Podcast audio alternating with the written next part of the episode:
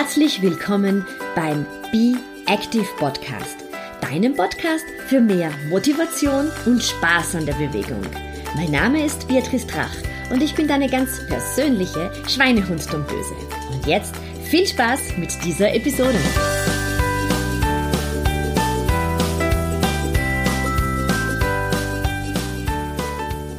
Herzlich willkommen zur aktuellen Episode, bei der wieder ein ganz großartiges Interview auf dich wartet. Ich habe diese Episode zu Beginn des Herbstes aufgenommen und genau das ist immer die Jahreszeit, wo uns sehr viele Werbungen für Nahrungsergänzungsmittel ins Auge springen, was wir nicht alles schlucken sollen, um gut durch den Winter zu kommen. Aber auch bei allen Läufern ist es immer ein ganz großes Thema oder insgesamt bei den Ausdauersportlern.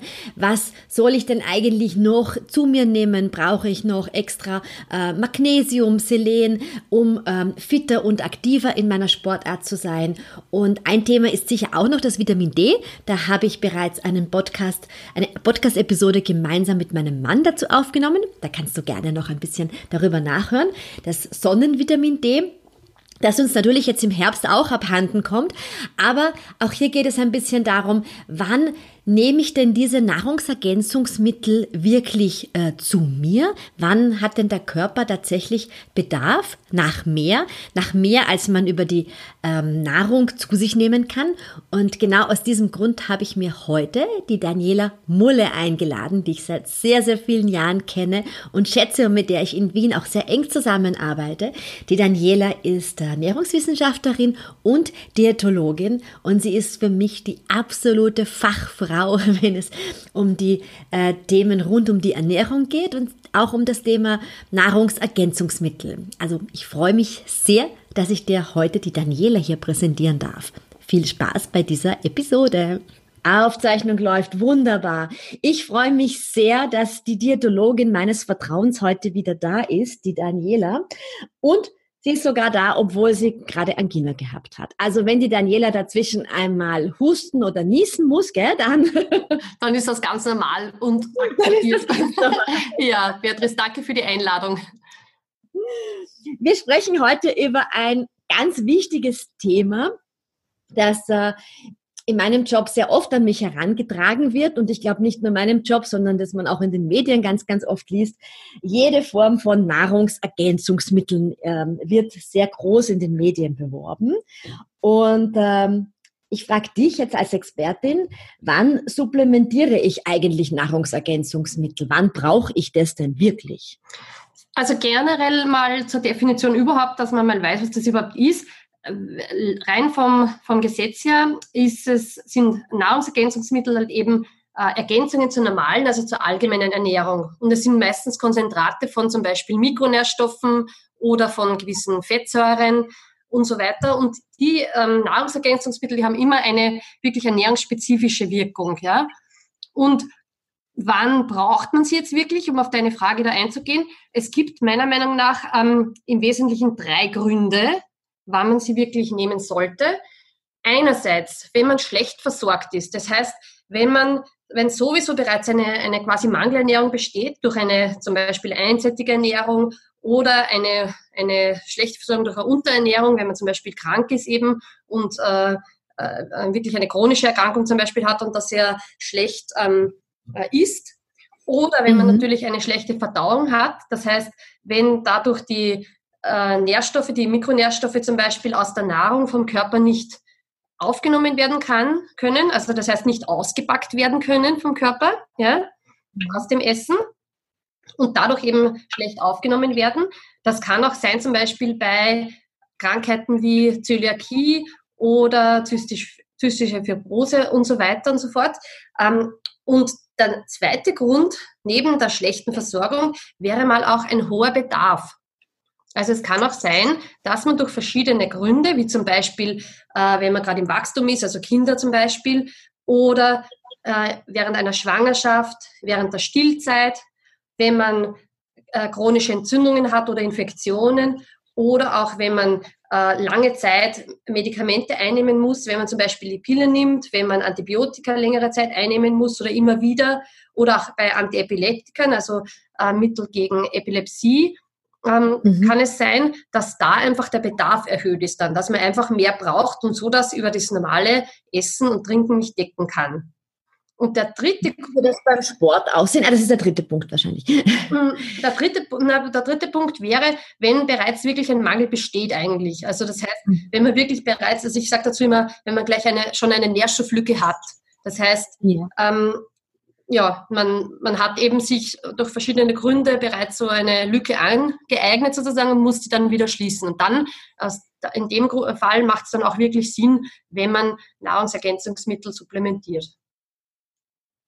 Wie würde das beim Sport zum Beispiel aussehen? Also wenn man anfängt, ähm, seine Laufumfänge sehr stark zu erhöhen, ähm, mehr Krafttraining macht. Also ich höre das immer wieder von Läufern, die dann sagen, ja, sie schlucken mehr Magnesium, weil sie jetzt ähm, mehr laufen. Was hältst du davon? Ich würde das wirklich mal kritisch betrachten und nicht einfach so auf Eigendiagnose das machen, sondern würde mir da wirklich zuerst einmal anschauen, ob eben einer dieser drei Gründe jetzt schon zutrifft, ob vielleicht wirklich schon, wie schaut das äh, Essen und Trinken momentan aus? Ist da wirklich zu wenig für das, was ich mache? Oder ähm, ist es wirklich so, dass ich vielleicht schon einen Mangel habe aus irgendwelchem Grund? Ich würde es jetzt ähm, per se nicht einfach selbst therapieren und sagen, ich nehme jetzt einfach Magnesium. Ich meine, gut, bei Magnesium jetzt speziell kann man unter Anführungszeichen, sage ich jetzt mal, wenig falsch machen. Aber es gibt schon Mikronährstoffe, wo das eher happiger ist. Bei Magnesium natürlich auch, wenn man da zu viel nimmt, dann äh, mhm. ist Durchfall die Folge, ja. Ganz genau, ne? das ist ein, ein großes Problem bei vielen Laufveranstaltungen, dass im Startersackerl schon das Magnesium drinnen ist und man denkt, naja, ich nehme halt jetzt das Magnesium, das in diesem Startersackerl ist und führt dann in weiterer Folge dazu, dass manche den Lauf wirklich abbrechen müssen, weil sie schwere Durchfälle haben. Mhm, ganz genau. Und deswegen also das ist jetzt ein, äh, das Beispiel Magnesium. Aber ja, man kann eben bei, wenn man jetzt einfach so aufs Garatewohl, sage ich jetzt mal, selber therapiert und selber eben irgendwas nimmt, weil man glaubt, man braucht es oder weil es jemand gesagt hat oder man das wo gelesen hat, dann kann halt schon was passieren. Also man kann nicht einfach so, würde ich jetzt einmal sagen, ähm, ja, man sollte das nicht einfach so blindlings verwenden. Im schlimmsten Fall passiert nichts. Im schlimmsten Fall werden diese überschüssigen Mikronährstoffe ausgeschieden. Bei manchen ist das einfach der Fall, dass zum Beispiel ja. wasserlösliche Vitamine wie B-Vitamine oder Vitamin C, die werden, wenn man sie überdosiert, einfach über die Niere ausgeschieden, also die landen in der Toilette sozusagen. Aber bei anderen Mikronährstoffen ist es, äh, ist es schon gravierender, was dann passieren kann. Und ich ähm, ich erwähne da gern Paracelsus, der schon gesagt hat, also in seiner Zeit schon, allein die Dosis macht, dass ein Ding kein Gift wird. Ich glaube, ja. das kennen viele, also die Dosis macht das Gift. Das kennen, genau. glaube ich, viele Leute. Ja. Und das gilt nämlich natürlich auch für Nahrungsergänzungsmittel. Also man muss sich einfach bewusst sein, dass ein ganz normaler Nährstoff in überhöhten Konzentrationen sogar giftig sein kann. Ja? Und über normales, simples Essen und Trinken ist also eine Überdosierung eigentlich nur in sehr seltenen Fällen möglich. Also so ein Klassiker wäre, der immer wieder, äh, den man immer wieder lesen kann in der Literatur, ist eine Vitamin A-Vergiftung mit Fisch- oder Eisbärenleber. Also bei den Eskimos zum Beispiel, das kommt vor. Ja, das in kann Breiten wahrscheinlich eher selten. In unseren Breiten Gott sei Dank eher selten. Aber sonst kann man sich eigentlich über Essen und Trinken mit äh, Mikronährstoffe nicht überdosieren, ja. Aber mit äh, Nahrungsergänzungsmitteln natürlich schon. Ja was, was kann ich hier, das bringt mich eh zur zweiten Frage, was kann ich alles falsch machen? Ich lese immer wieder, dass man einfach prophylaktisch in den Schwangerschaften äh, bestimmte Nahrungsergänzungsmittel nehmen soll, dass man eben beim Sport prophylaktisch Nahrungsergänzungsmittel nehmen soll,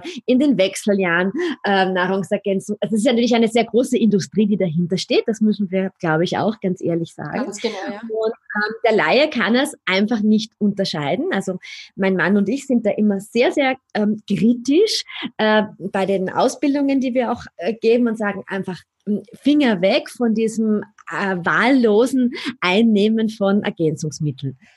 Ja, das kann ich absolut, möchte ich das unterstreichen, weil, wie schon gesagt, eben äh, manche Mikron, also im schlimmsten Fall passiert nichts, im schlimmsten Fall nimmt man es für die Toilette, weil es einfach ausgeschieden wird quasi.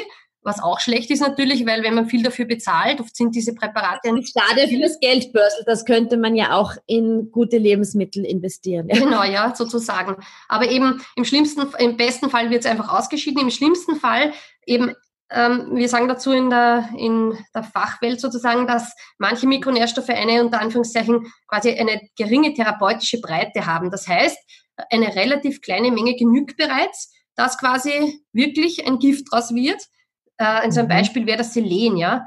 Und, mhm. und eben die Vitamine, manche Vitamine, um die jetzt mal anzuschneiden, wirken in überhöhten Konzentrationen dann wirklich ganz anders als im Essen. Ja? Sie wirken wie, wie ein Medikament ja? und haben dadurch auch entsprechende Nebenwirkungen. Und die können sogar mhm. bis zum Tod gehen, wenn jetzt, um es ganz extrem zu sagen, ja, wenn man da wirklich nicht schaut, was man da nimmt und einfach zu viel nimmt davon, weil sie im Körper dann gespeichert werden. Also fettlösliche Vitamine, Vitamin A und D können ja gespeichert werden. Das kann sich dann wirklich anhäufen und da kann es dann wirklich zu gravierenden Nebenwirkungen kommen. Und deswegen mhm. ist wichtig, wie ich, wie ich schon am Anfang gesagt habe, dass man wirklich schaut, ob einer dieser drei Punkte zutrifft, bevor man so ein Präparat nimmt, nämlich ob bereits so eine Nährstofflücke da ist, ob man einen wirklich hohen Bedarf hat, der nicht gedeckt ist, oder ob die Versorgung generell zu gering ist mit diesem Mikronährstoff aus verschiedenen Gründen, ja. Und nur wenn diese drei Punkte, wenn einer dieser drei Punkte zutrifft oder alle drei oder zwei davon, dann ähm, ähm, dann, dann macht Sinn, dass man so ein Präparat nimmt. Und generell finde ich auch noch ein, eine wichtige Sache ist, dass man sich bewusst ist, dass solche Präparate eine abwechslungsreiche Ernährung nicht, ergänzt, äh, nicht eigentlich ersetzen sollen, wenn dann ergänzen. Also man soll jetzt nicht zum Beispiel, es gibt ja auch den Ansatz, dass Leute sagen, na gut, ich möchte meine Ernährung nicht besonders umstellen, ich gehe jetzt lieber, äh, ich esse ja gern Fastfood, ich nasche viel, ich will dann nicht so schauen, was ich esse und dafür nehme ich halt eben jeden Tag mein Präparat. Das ist eigentlich auch nicht der ganz äh, perfekte Ansatz, sondern man sollte schon schauen, äh, so gut wie möglich, dass zunächst einmal, wenn eben kein keiner dieser drei Gründe, die ich schon genannt habe, vorliegt, dass man das so gut wie möglich über die Ernährung deckt. Weil mhm. man auch weiß, dass aus der natürlichen Nahrung diese Mikronährstoffe einfach auch am besten aufgenommen werden können. Genau, ja. Ähm, ich bin dann oft so, wenn ich in den sozialen Medien unterwegs bin, ganz irritiert, wenn dann die Leute posten, ähm, was sie in der Früh alles so zusätzlich zu sich nehmen. Es ist so ein ganzes Häufchen an unterschiedlichen Kapseln und Pulver, ähm, die, die einfach zum Frühstück dazugenommen werden. Das wird doch im wenigsten Fall tatsächlich benötigt werden, oder? Wahrscheinlich, ja. Also es muss man immer schauen, warum derjenige, der das postet, nimmt. Vielleicht war er ja bei jemandem und hat sich das abklären lassen das wäre nämlich mein, meine Empfehlung, dass man da wirklich auch sich das mal anschauen lässt, dass man da eben zu einem äh, Arzt, der sich mit diesem Thema beschäftigt, geht, ähm, ein Blutbild erheben lässt, dass man zu einem Diätologen, zu einer Ernährungswissenschaftlerin, Diätologen und so geht und äh, das mal, mal schaut, ob man das über die Ernährung deckt, ob da eine Lücke bestehen könnte, ob es Probleme gibt und erst dann wirklich gezielt Präparate dann einnimmt, die dann wirklich maßgeschneidert sozusagen passen. Weil dann wird man auch wirklich den besten Erfolg haben und man erspart sich auch irgendwelche unerwünschte Wirkungen, wie es so schön heißt. Ja. Ja, ähm, wie stelle ich denn jetzt einen Mangel tatsächlich fest? Also ich kann es nur bei, bei uns sagen, weil mein, mein Mann ja Internist ist äh, und er macht natürlich sehr regelmäßig Blutbilder bei seinen Patienten und kann eigentlich so durch die Bank sagen, Vitamin D ist in unseren Breiten ähm, ab Dezember, Jänner wirklich in den absoluten Tiefstwerten unterwegs und er empfiehlt dann tatsächlich, dass man Vitamin D meist in Tropfenform oder Kapselform, was einem lieber ist, supplementiert. Allerdings immer nur, nachdem der Patient wirklich ähm, ihm das Blutbild gezeigt hat. Und ich nehme jetzt einmal an, dass das auch insgesamt für alle Mikronährstoffe gilt.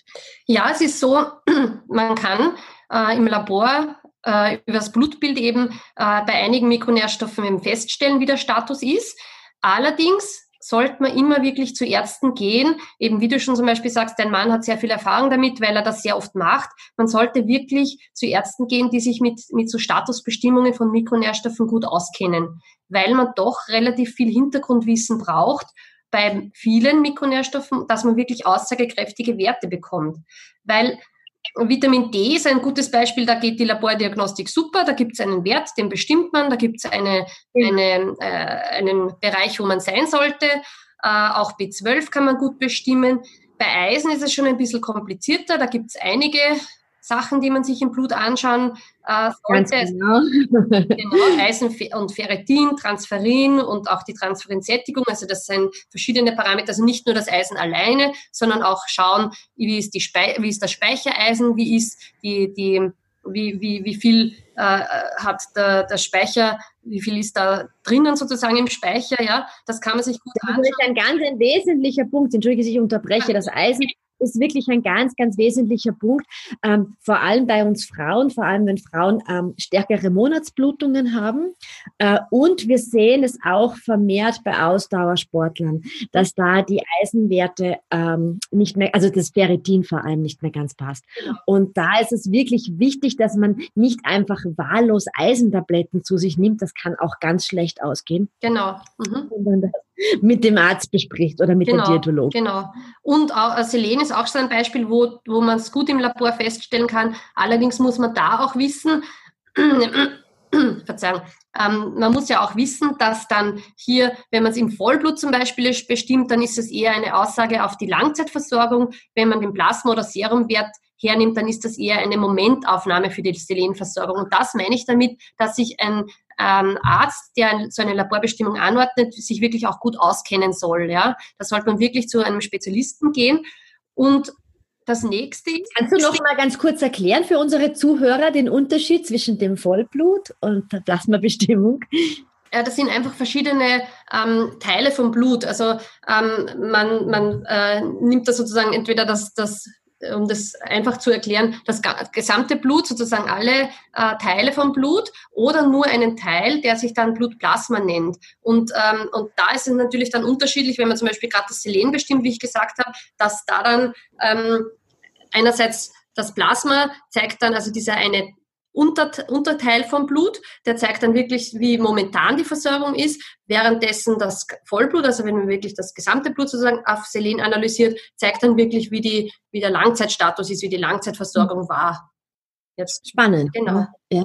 Und dann, dann ist es aber schon fast aus mit der Liste von Mikronährstoffen, die man gut im Blut bestimmen kann weil meistens lässt sich dann der Versorgung, also der Status nicht so gut im Blut bestimmen, sondern ja, man muss da andere Wege gehen und was macht man jetzt in dem Fall?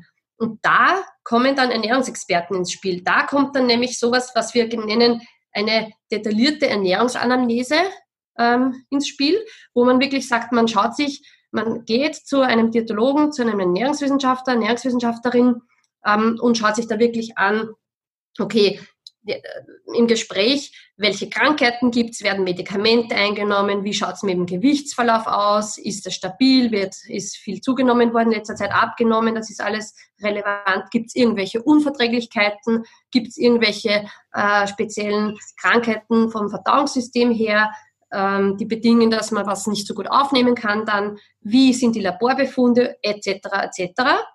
Und dann wird das meistens kombiniert mit einem äh, Ernährungsprotokoll, also ich sage dazu gern Ess- und Trinktagebuch, wo man entweder ähm, mit Fotos oder schriftlich festhält, wo der, Klient eben festhält, ähm, was er isst und trinkt und wo dann eben die Diätologin, der Diätologe oder Ernährungswissenschaftlerin, Ernährungswissenschaftler dann wirklich feststellen kann, ob ein Mangelrisiko besteht. Weil jemand, der wirklich äh, in Ernährungsfragen ausgebildet ist, kann dann wirklich von den Lebensmitteln, die konsumiert werden, von der Häufigkeit, die gewisse Lebensmittel konsumiert werden oder nicht, oder Getränke und so weiter, kann er dann wirklich auch sagen, okay, da ist eine Gefahr, da ist ein Risiko, dass da ein Mangel vorliegt.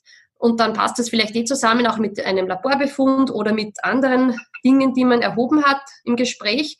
Und dann kann man wirklich auch gezielt sagen, okay, ja, in dem Fall macht es zum Beispiel Sinn, Magnesium zu supplementieren oder ähm, Calcium oder was auch immer dann äh, aus diesem Gespräch eben rauskommt. Ist das ähm, richtig, dass es auch sein kann, dass Personen, die einfach sagen, ja, sie würden gerne abnehmen und es funktioniert nicht, sie essen, also sie schauen auf ihre Ernährung und sie machen ausreichend Sport und dennoch ähm, tut sich irgendwie so an der Gewichtsspirale wenig. Kann es sein, dass hier einfach eine unzureichende Versorgung mit Mikronährstoffen vorhanden ist? Es kann durchaus schon auch sein, ja, ja. Ja, das, das sehe ich immer wieder und deswegen ist es auch für mich wesentlich, dass ich immer in äh, solchen Situationen, also wenn jemand zu mir zur Gewichtsreduktion kommt, zu einem Ernährungscoaching, dass ich mir da wirklich auch detailliert alle diese Dinge, die ich gerade erwähnt habe, eben anschaue, um zu schauen, ob primär jetzt einmal da alles in Ordnung ist oder ob man da vielleicht nachschauen muss, dass man sagt, okay, der und der Mikronährstoff ist äh, zu wenig, da müsste man schauen, dass man da das optimiert. Ähm, ja, das kann schon sein, weil natürlich der Stoffwechsel ja so läuft, dass da sehr viel ähm, Mikronährstoffe oft in verschiedenen Wegen mithelfen. Zum Beispiel beim Abbau von Fett oder beim, beim äh, Verarbeiten von gewissen Nährstoffen. Ähm, und wenn ja. da natürlich einer fehlt und der gerade wesentlich ist für diesen Ablauf, für diesen Zyklus, der da läuft, ja, dann natürlich stagniert das Ganze und dann geht nichts weiter unter Anführungszeichen. Das ist dann frustrierend, nicht? Weil du schaust auf deine Ernährung, du schaust, dass du eigentlich weniger isst. Vielleicht ist es sogar zu wenig, äh, dass eben bestimmte Nährstoffe fehlen. Machst Sport und dann ist Frustration da. Das heißt, der Gang eigentlich zum ähm, Diätologen ist da unumgänglich, oder?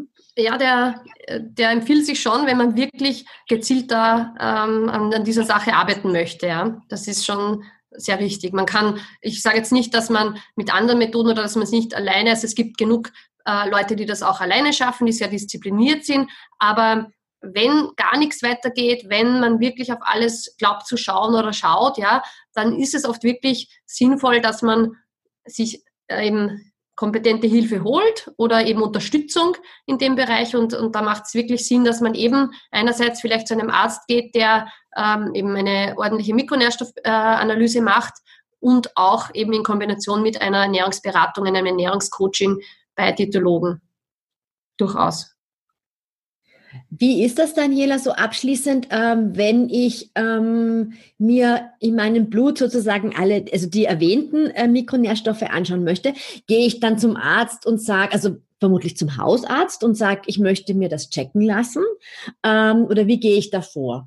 Wenn ich sage, ich möchte mir gerne mein Blutbild ein bisschen ähm, gezielter auf die Mikronährstoffe anschauen lassen. Da würde ich wirklich eher empfehlen, zu einem Internisten zu gehen, der sich mit dem Thema auseinandersetzt ähm, wobei ich nicht jetzt sagen möchte, dass Hausärzte das nicht tun. Also ich kenne auch Hausärzte, die da sehr firm sind und die das einfach äh, sozusagen aufgenommen haben in ihr, in ihr Konzept, dass eben gewisse äh, Mikronährstoffe, die aussagekräftig sind, einfach mit angeschaut werden. Teilweise schon bei der Vorsorgeuntersuchung routinemäßig, also speziell Vitamin D ist so ein Punkt. Das hat sich mittlerweile, glaube ich, etabliert, dass das schon sehr viele Hausärzte auch mitbestimmen.